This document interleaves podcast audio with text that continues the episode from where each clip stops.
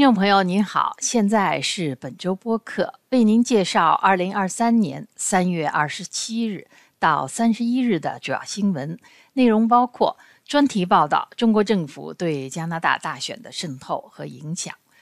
二零二三年预算案拨出数千万加元用于应对外国干预。难民仍试图在罗克萨姆路过境。加拿大议员代表团将于四月份访问台湾。泽连斯基邀请习近平访问乌克兰。梵蒂冈应原住民的要求否定发现交易。不列颠哥伦比亚省将限制非加拿大人购买糖尿病药物诺和泰。下面请听新闻的详细内容。前资深情报官员朱诺圣古在接受本台采访中建议设立加拿大版的廉政公署，对抗外国渗透。他在采访中还谈到，为何应该给泄露秘密文件的情报机构人员颁发勋章，为何不赞同召开公众听证会。朱诺圣古表示，在自己多年的职业生涯中，这一类泄密事件非常罕见，因为皇家骑警和 CSIS 调查人员是把保护机密信息看得非常重要的。但他很理解这些内部人士的举动，那是因为中国的干扰已经到了非常严重的地步，而多年来他们的情报汇报和警告都被政府无视了。圣谷也在本月三十一日的议会道德委员会上作证。本台记者采访资深媒体人何良茂，北京如何控制加拿大的中文媒体？何良茂说：“这是中国渗透加拿大的一部分。”而从传统媒体到数码媒体，中国对加拿大中文媒体的控制手段愈发娴熟。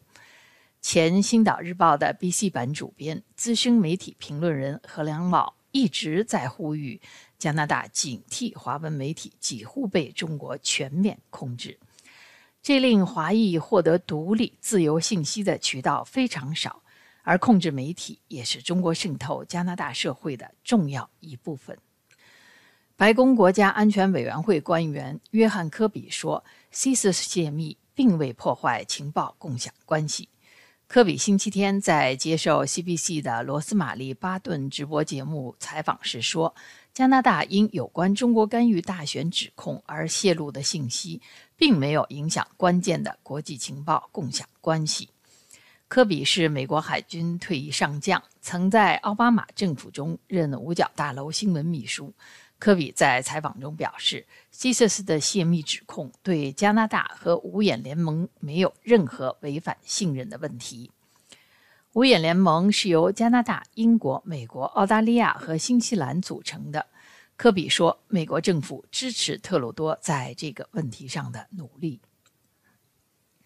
华裔议员董汉鹏说，已聘请律师，将起诉环球新闻。上周，环球新闻的报道称，董汉鹏在2021年2月向一名中国高级外交官建议，中国政府应该推迟释放两个迈克尔。上周退出自由党议员团，作为独立议员的董汉鹏向《环球时报》表示，他与时任多伦多总领事韩涛进行过讨论，但否认他曾建议中国推迟释放两个迈克尔。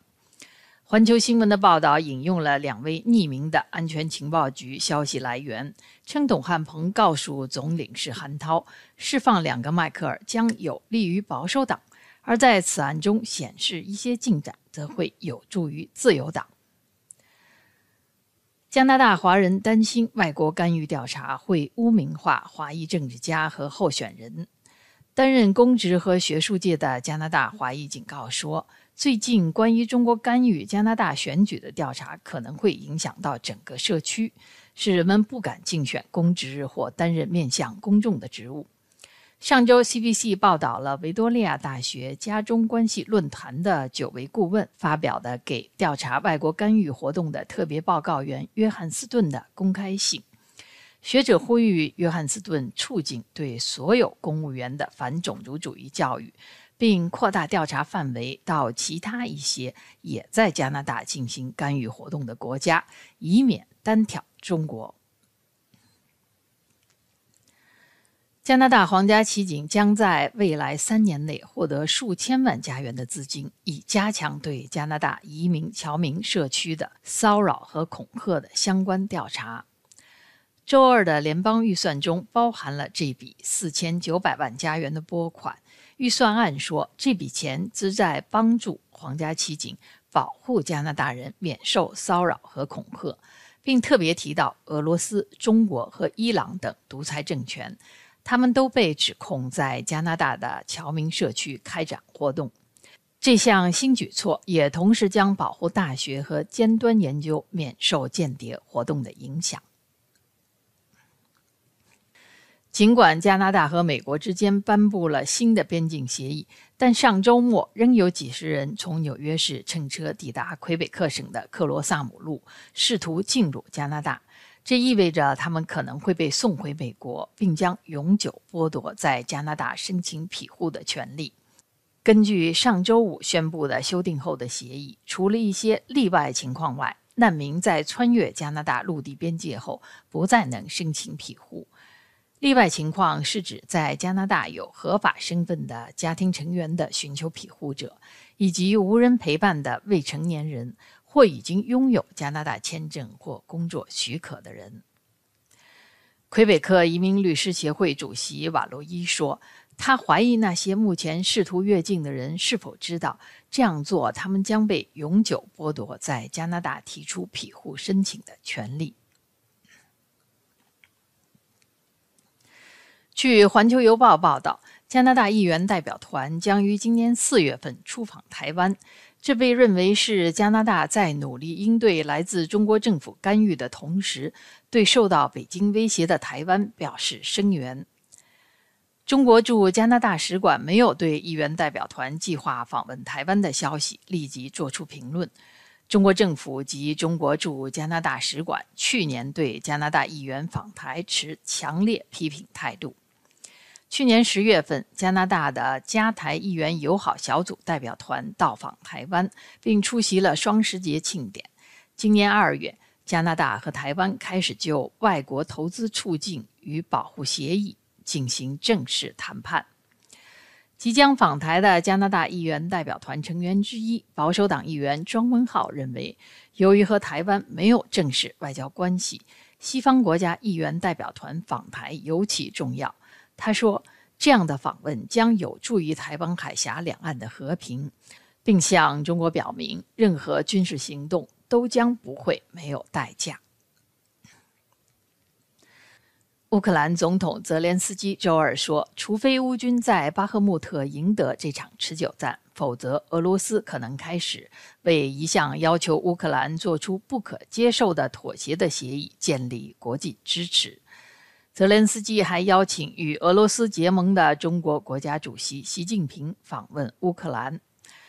泽连斯基承认，如果乌军在长达七个月的巴赫穆特战役中失败，与其说是战术上的失败，不如说是代价高昂的政治失败。巴赫穆特战役是乌战争中迄今耗时最长的战役。几十年来，中国在经济上与俄罗斯结盟，在政治上倾向支持俄罗斯。这次，中国通过保持中立的官方立场，为普京提供外交掩护。梵蒂冈周四正式否定了发现教义，该教义是15世纪教皇诏书，使得殖民时代对原住民土地的掠夺合法化，并成为一些财产法的基础。梵蒂冈的声明说，15世纪的教皇诏书没有充分反映原住民的平等尊严和权利，而且从未被认为是天主教信仰的表达。该声明是对原住民数十年来要求梵蒂冈正式撤销教皇诏书的回应。在教皇方济各2022年访问加拿大期间。他为强行将原住民儿童带离家园的技术学校制度向原住民社区表示道歉，而他也同时被要求否定发现交易。梵蒂冈没有提供证据表明15世纪的三份教皇诏书本身已经被正式废除、撤销或拒绝，但引用了之后的1537年的一项圣谕。该圣谕重申。原住民不应该被剥夺自由和财产，也不应该被奴役。加拿大原住民社区领导人对梵蒂冈的决定表示欢迎，表示教廷的这一回答给了原住民社区希望，因为原住民的土地正是通过这个交易被剥夺的。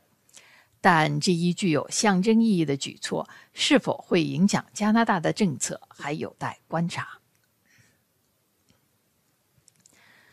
不列颠哥伦比亚省说，他们计划限制非加拿大人购买诺和泰的数量。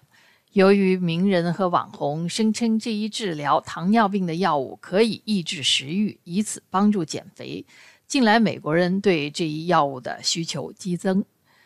B.C. 省卫生部长迪克斯周二说，统计发现，今年头两个月，百分之十五的诺和泰销售给了美国居民。这个比例高的令人担忧。他指出，有必要采取行动，确保不列颠哥伦比亚省的病人有足够的诺和泰供应。因糖尿病或其他健康状况而需要诺和泰的人，可能需要终生服用。研究表示，在病人停药后，体重往往会恢复。以上是本周主要新闻，谢谢您的收听。